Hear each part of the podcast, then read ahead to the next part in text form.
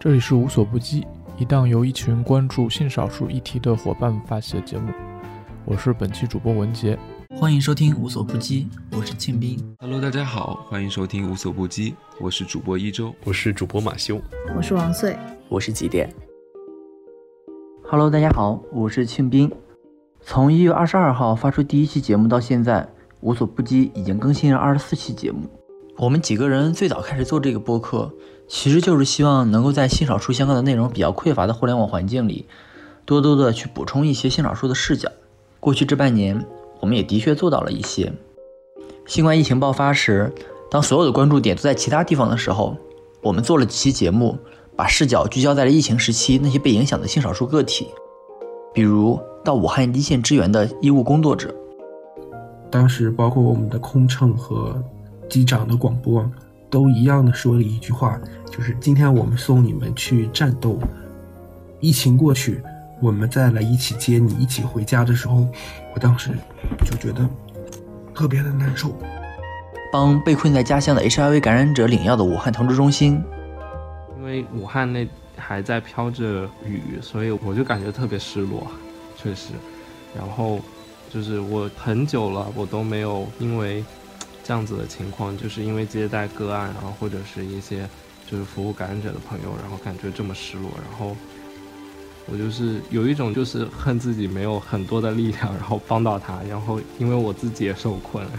我自己也没有办法。为了跟武汉女友在一起而放弃回到台湾的拉拉情侣，就是他看到这个新闻，然后还说：“诶，他说台湾有飞机过来接我们嘞。”然后我说：“那你走啊，因为那边你就算不幸，嗯，病了的话，就是起码那边也不会说没有床位，或者是怎么不会遇到这种事儿嘛。”然后我就说：“是是嗯，我说你赶快就这样。然后他就执意不回。那些发生在性少数身上的或者感动，或者令人情绪起伏的故事，也是我们的记录对象。在社交软件上被同志杀猪盘骗了二十万的男生，我舍友他回来了，我就给我舍友说了这个事儿。我舍友说：“你这是遇到杀猪盘了。”我当时脑子里面嗡的一声，我说：“我都没听过杀猪盘这个词儿啊。”他说：“你赶快查一下。”我一查，我一看这是杀猪盘，很多人的经历都跟我一模一样。我当时真的都已经快哭了，就欲哭无泪那种感觉。三次从性别扭转治疗学校逃出的跨性别女孩，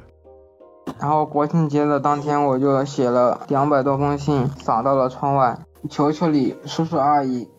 救救我，帮我报警，就是这几个字。然后一晚上写了两百一十张，一次性全部撒出去。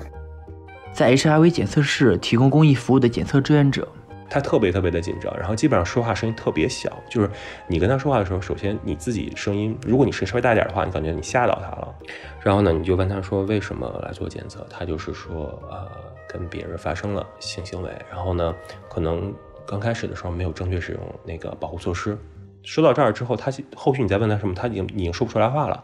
因为他太紧张了。我们也采访了一些以不同的身份做着跟性少数相关的不同事情的组织机构，比如为跨性别群体提供咨询和支持的跨性别热线。但是有的时候他真的就会突然失去联系，然后呢，突然发一条动态表示他已经开始一些自杀的行为，我们就会非常担心、非常紧张，甚至通常会发生在凌晨。而这样的话，心灵和身体都经受非常大的一个挑战。从一个足球吧演变而来的同志酒吧安可，以前的话就是一个正常的一个看球的酒吧，就我可去可不去。但是后来就是觉得，就是这个群体需要大家聚在一起，需要大家抱成团儿吧。就是你会很牵挂每一个人的，呃，喜怒哀乐呀，一些情感上的，还有一些工作上的挫折。你会就是到了周末，至少是到了周末，你就会想去夜里看看。几乎全由性少数组成的北京酷儿合唱团。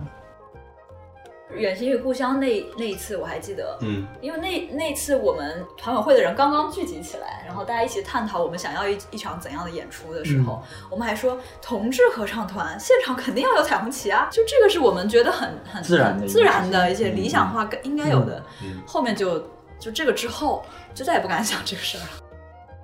二十四期节目做下来，我们收到了很多听众伙伴的反馈。很多朋友说从无所不击的节目中获得了很多力量，很多朋友给我们加油鼓励，当然也有收到一些意见，对节目提出更高的质量和要求。无所不击的这个团队，大部分的伙伴都很年轻，也都是在兼职完成这件事情。在制作的过程当中，我们也在不断的反思，作为一档关注性少数的播客，我们应该以什么样的形式，用什么样的视角，带给大家什么样的内容。所以做了二十四期节目之后，我们打算从今天起停更一段时间，回头看看我们过去做的这些节目，